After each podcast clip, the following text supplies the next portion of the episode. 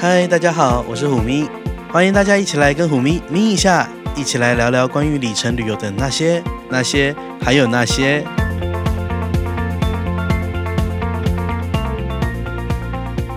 Hello，大家好，欢迎大家回来，呃，咪一下，又到礼拜天。那，嗯，上一次我们就前不久前，我们才刚在，嗯、交通部。集思会议中心刚开完一个活动啊，是呃，因为有了美国运通帮忙，让我们大家有吃有喝的。那个活动场地非常大，如果没有来的朋友们，相信在网络上看到一些照片，呃，也大概有了解到我们那个聚会的形式。然后因为场地很大，然后又订了一些吃的喝的，导致整场活动的预算就变得很高很高。不过，好险，因为有美国运通的帮忙，让我们大家，呃，我是觉得在那个下午应该是蛮开心的啦，就是大家可以在那里，就是呃交到新的朋友，然后嗯谈论里程这样子。在那一场活动中呢，其实每次的活动好像都是这样，因为来的人大概都是一百人，一百人左右。那其实有很多情况是大家认识我，但是我不是那么认识大家，所以。每一次的活动，我都尽量就是，因为像我们有分组嘛，分大概十二桌，所以我都尽量每一桌都至少要求自己可以走过一遍，就是坐在那个桌桌子那边跟大家聊天呐、然后认识朋友。因为有的时候现场的真人跟网络上的那个账号我是对不起来的，所以需要就是逐逐一的去做一个连接哦。但是这样子的感受让我觉得是蛮有趣的，就是一直在认识新的朋友，然后，嗯、一直知道在遥远的那一端有人跟你在做一样的事情，都很喜欢里程，然后在研究里程，然后为下一个旅行努力。我觉得这感觉是蛮好的。所以如果下次有机会还有办的话，都欢迎大家可以一起来参加。然后在活动那天，我们也是。嗯，送了很多礼物出去哦，所以应该中奖率很高啦，就是几乎是人人有奖的情况这样子。那我们今天呢，就来讲一下我们那天所讲的大概的内容，当然不会完全一模一样，但是就是努力的再给大家报告一下当天的内容。那天我们其实呃大概讲了。就是美国运通卡的长荣航空千张白金卡这个卡的内容，然后我们也比较了千张金卡，就是这两张卡有什么不一样。那对于一般人来讲，到底要办哪一张卡比较适合？首先呢，呃，这张长荣航空千张白金卡呢，基本上大家看到它的年费都觉得说，哇，年费这么高，然后就呃有点却步哦。不过我个人是觉得。无论是谁啦，第一年办这张卡一定是很合适的，因为这张卡的年费三万五，但是搭配刷卡礼五万里，五万里如果乘以零点四，就是长荣航空里程的价值的话，五万里的价值大概是两万元台币。另外就是呢，你申办的时候，他也会送你一张百分之五十的里程兑换折价券。那如果你用得好，例如说你把这个里程用在长线。像是飞美国西岸啊，飞欧洲是十五万里。那用了这张之后呢，呃，你要找一个人，第二人他的里程就会变成七万五千里。所以呢，如果因为这张折价券带来的七万五千里折价的价值大概是台币三万元，所以两万加三万等于五万嘛。那基本上你花三万五千块年费换五万元的价值，我个人是觉得相当于第一年也是免年费的意思。所以我觉得应该是，呃，我才会说这个应该是大家都可以第一年都可以试着办办看的，因为基本上等于第一年没有年费，还有一堆优惠这样子。好，那除了办这个卡会送刷卡礼，还有百分之五十的里程兑换折价券之外，那还有其他什么样的优惠呢？包括例如说，它可以办四张副卡，也就是说呢。基本上依照台湾现在的家庭的这个 size 哦，四张副卡其实已经 cover 蛮多，几乎是我们的直系血亲大概都可以办了。那呃，有很多优惠呢，都是副卡也可以一起享有的优惠。也就是说，你一个人办卡，全家都一起有了这个千张白金卡优惠。另外，比较信用卡比较常出现的优惠啦，呃，我们来逐一做个比较哦。例如说，像是机场停车跟机场接送，那天呢，其实有很多朋友问我说，到底用机场停车跟机场接送的这个优惠需不需要用千张白金卡去刷机票？在权益手册上面呢，是写到需要刷机票哦。然后，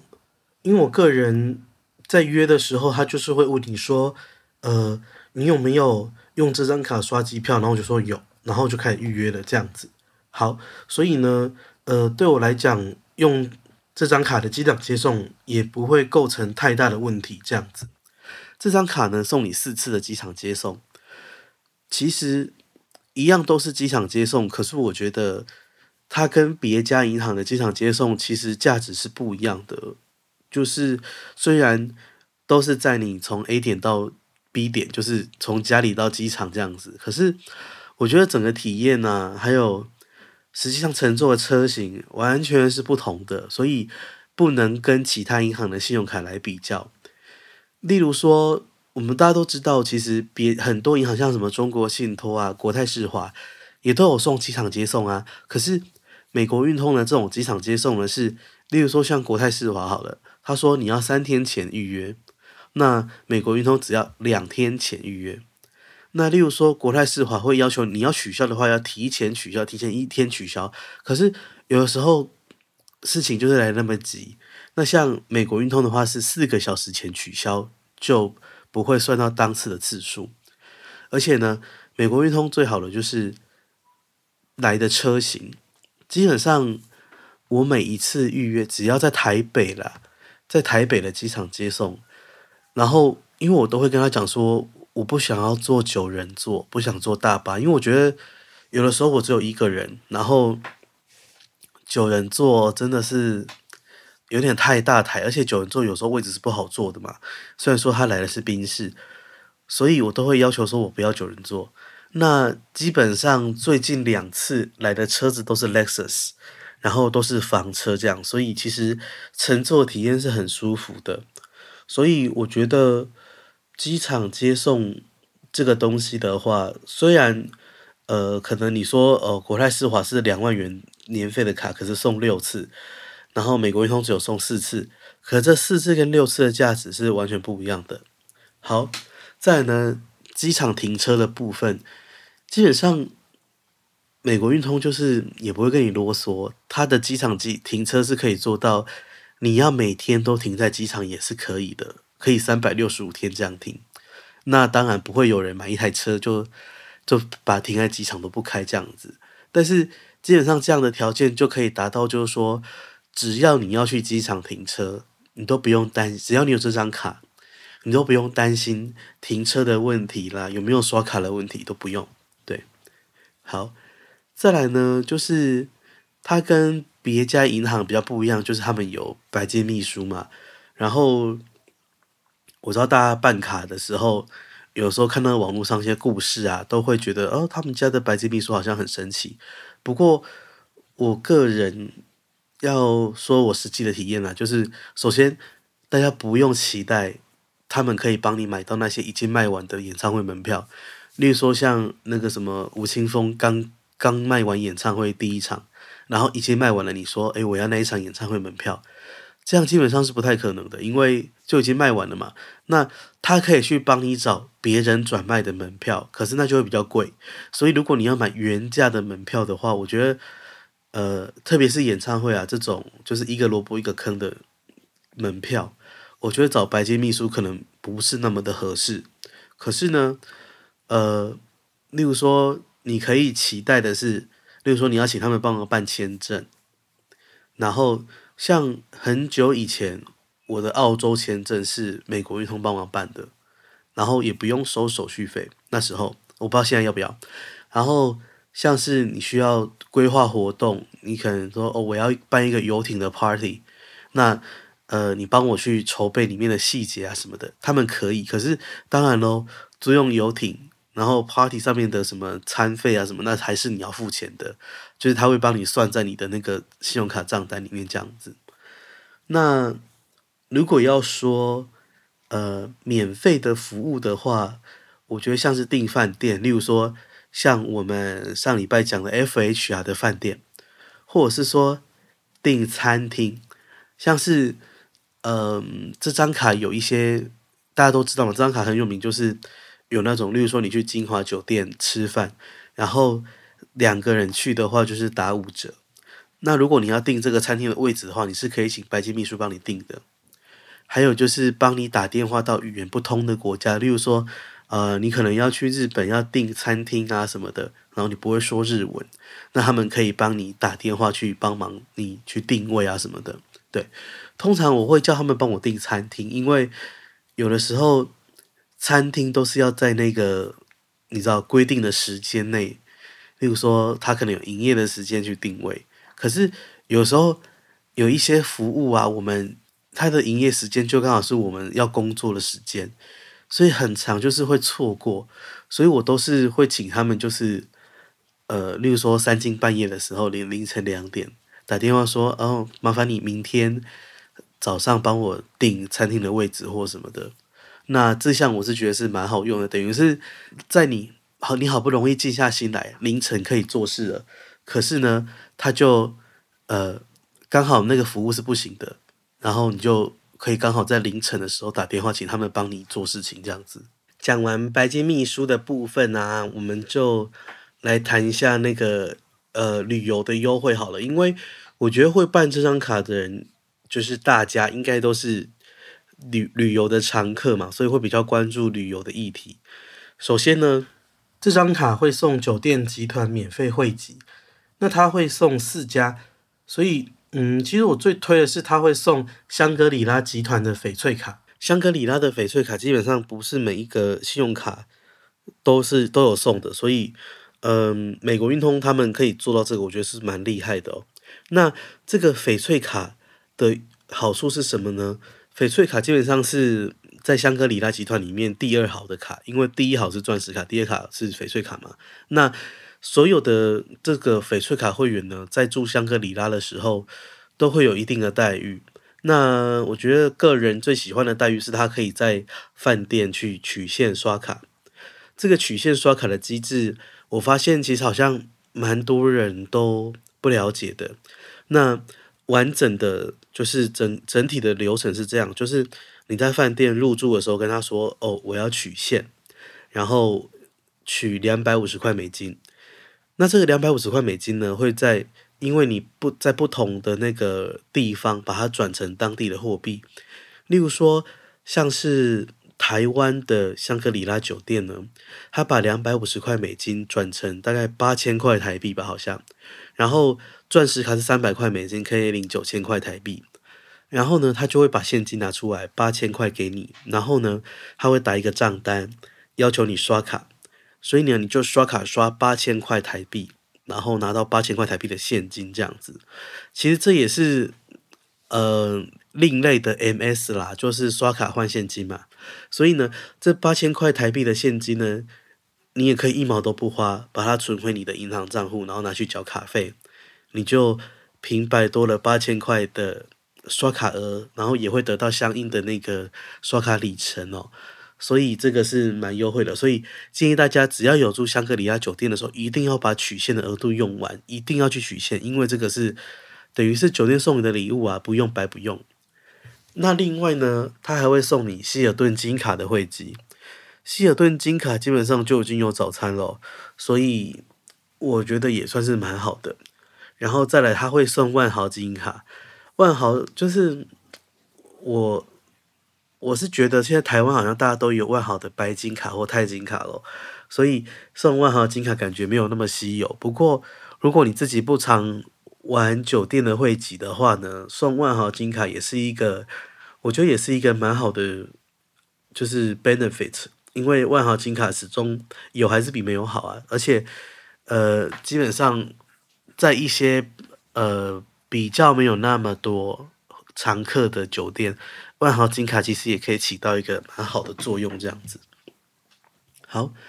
那另外还有就是 FHR 的优惠，不过 FHR 优惠我们上一集已经讲过了，所以这一集才加入我们的新朋友呢，你可以去听一下上一集，我跟 Aniki 讲了有关 FHR 的事情哦，然后大家可以去多了解一下 FHR 是什么。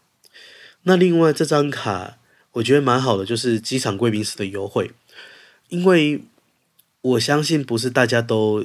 有什么 JGC 可以去贵宾室，或者是说呢，有时候你如果你不是坐寰宇一家的飞机的话，那你的 JGC 就没有用处了，对不对？所以说，呃，这张卡我觉得有时候还是很必要，因为老实说，我把它拿出来用的比例真是蛮高的。虽然说几家那个像什么寰宇一家、星空联盟，我都是有金卡会籍可以进去贵宾室的。不过有时候我发现，嗯、其实 PP 卡的贵宾室有时候说不定还比较好。对，所以就是一种选择。那他这张卡呢，本来就会送你 PP 卡了，所以 PP 卡可以进所有 PP 卡有签约的贵宾室嘛。然后呢，另外主卡会员，如果你没有带 PP 卡的话，你可以直接把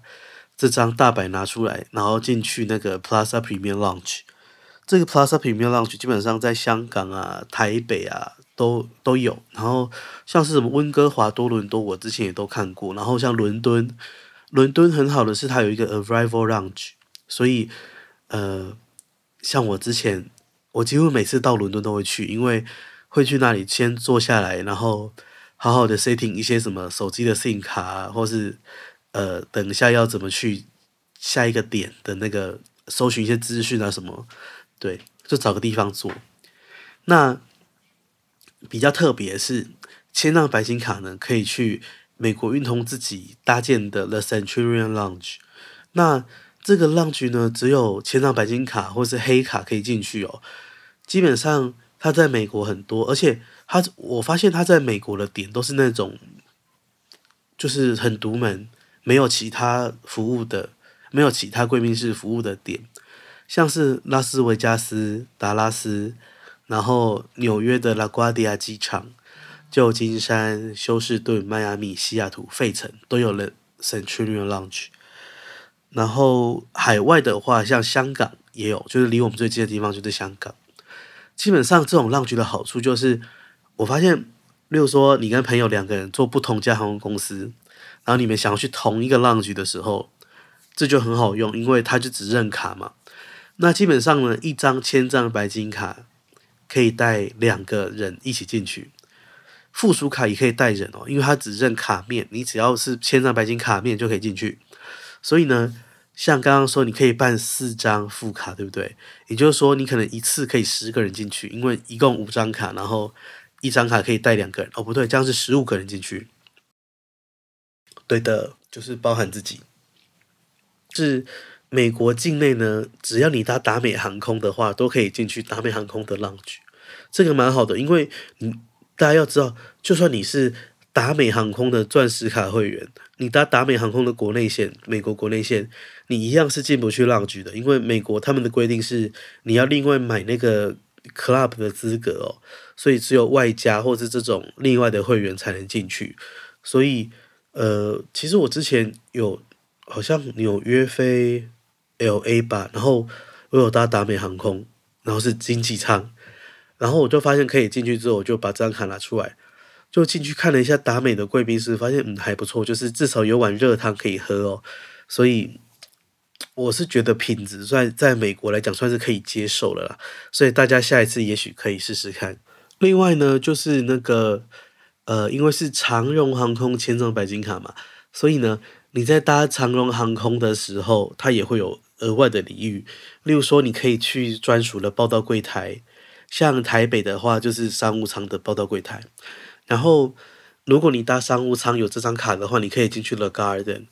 那 The Garden 有多好？基本上我们前面几集也都有谈论的，所以新来的朋友可以回去，应该是听第一集吧，第好像第二季的第一集有讲的 Garden。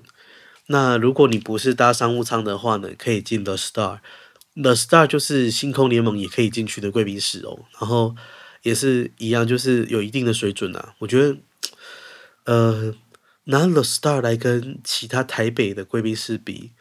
，The Star 还是赢诶。就是基本上有一定的品质，然后，嗯，比起华航，我是觉得好很多。然后，呃，有些人会，有些人如果他搭星空联盟的航班，他会去新航的贵宾室。然后我是觉得新航跟 The Star 的贵宾室这两个贵宾室相比的话，我觉得是差不多的。对，好，那另外比较特别是，因为曼谷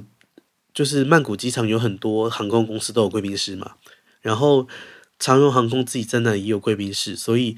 如果你搭随便啦，你搭经济舱或商务舱，有这张卡你都可以进去曼谷的贵宾室这样子，所以我是觉得蛮好的，就是。付了三万五的年费之后，好像那些烦恼忧愁都不用去想了，就是反正就是无脑。你有这张卡，就是用尽量使用它的优惠，这样子。就是它让我觉得，你好像付了年费之后，其他的就没有什么限制，我是觉得是蛮好的。好，另外呢，呃，像是保险的服务，我也觉得蛮好的，就是因为这张卡有保险。例如说，如果你有这张，你是办了这张卡，然后在台湾你你坐的车子在开车的途上发生什么故障，例如说呃轮胎破啦，或是要油没有啦或什么的，基本上你都可以直接打电话给美国运通，请他们来救你。然后，因为我发现之前这个福利在别家银行是你要先登录车号，所以。只有登录的车号可以享受到这个服务，但是美国运通不是哦，它条款里面写得很清楚，只要是你人坐在那个车子里面，那台车坏掉了，你就可以来 carry，就是你就你就负责可以请美国运通来救你这样子，所以我觉得这个也算是蛮好的，因为有的时候说实在的，像我在台湾常常坐别人车子，所以这也让我觉得很有保障。另外就是。呃，旅游不便险的部分可以特别讲一下。我觉得有一些银行合作旅游不限不便险的，都有时候理赔都很啰嗦。那基本上保险的额度再高，不赔的话就是没有用嘛，就只是纸上的富贵。所以我觉得旅游不便险一定要选那种就是理赔很很宽松的，或者说理赔的机制比较合理的，不是很严格审核的。那像。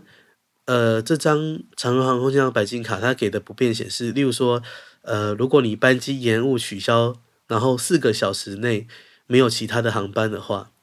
那就可以一个人赔两万块。然后航航班失接，例如说可能上一班 delay 导致你搭不到下一班，那也有两万块的那个消费额度。另外就是行李延误超过六个小时，也有两万块，就你就可以拿这张卡去刷两万块的，例如说。应急的衣服啊，或者是乳液啊什么的，是蛮好用的。然后，如果你的行李就是四十八个小时还找不到，那它就会算是行李遗失哦。行李遗失的话呢，一个人就有五万元的消费额可以消费。所以，呃，我是觉得这是蛮好的。而且呢，就我自己真实的理赔经验，我会觉得，呃，美国运通合作的保险是蛮。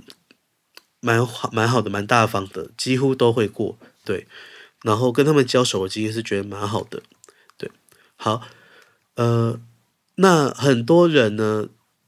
其实我觉得阻碍最多人的一点就是这张卡的一个优惠。可是为什么这个优惠变成是阻碍呢？就是我就不懂。对，这张卡呢，如果你刷一百万的话。他会送你两次的那个单段升等券哦，那很多人都觉得说啊，刷不到一百万就不办了。可是，就我们刚讲了，你办第一年等于是免年费，所以不是应该是办了之后，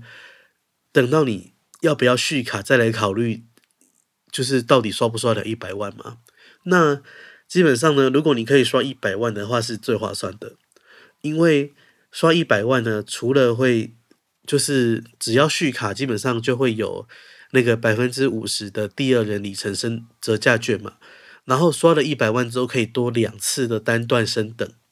那这个单段升等呢是电子形式的，所以它会直接把它存在你的长荣航空的账户里面，所以像我自己去年我是有刷到一百万，然后我已经用了，就是我把它用在台北维也纳的那个升等上面。为什么是维也纳呢？因为呃，这个升等券呢只有升一等，也就是说，你买经济舱的票的话，如果这架飞机有豪金舱，那只能升豪金，然后买豪金才能升商务。也就是说，千万。大家千万不要把经济舱升豪金舱这件事情就这样浪费掉了，因为升豪经还是躺不平啊。所以呢，请大家记得，如果你升等的话，一次就要到位，就升到商务舱可以平躺这样子。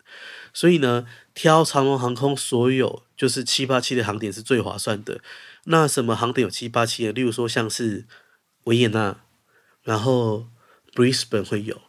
然后接下来的温哥华也会是七八七。所以大家要先买票前要先记得哦，先去看一下到底这个航就是飞机用的机材是什么，然后这样才可以让你的升等最 maximize。好，那如果你自己刷到一百万的话，办这张卡然后续费是绝对划算的。然后如果你刷不到的话，我是觉得第一年可以考虑办，然后接着要不要续卡就看你自己实际上使用的优惠，因为像他在旅游的刚刚讲那些优惠，还有就是。例如说，像是台湾很多国内的饭店是三千三一个晚上，或者是呃去吃饭打五折这件事情，这个真的是看人呐、如果你用得多的话，就算你其他的都用不到，也会很划算，因为五折真的是超级无敌好的。对，好，那如果你自己觉得目前不想要办这个花这么多年费办这张卡的话，可以考虑就是办长荣航空签帐金卡，因为。这张千张金卡呢，在办卡好像三个月内吧，就你下卡之后三个月内刷卡的那个呃里程消费是多多送你一礼的。例如说，你可能刷二十五元就两礼这样子。好，那这张卡是首年免年费的哦，所以。它的优惠就是，它还会再送你一张百分之七十五的折价券，里程折价券，就是第二人百分之七十五啦。所以虽然没有百分之五十，就是办大百那么好，可是百分之七十五总是可以省到一些。所以我是觉得，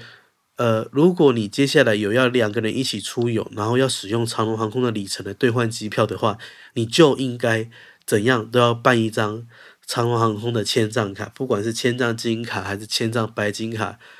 都是要办的，因为这样子你你就可以省下呃一定的里程这样子。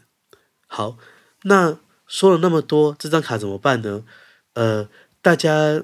听到这段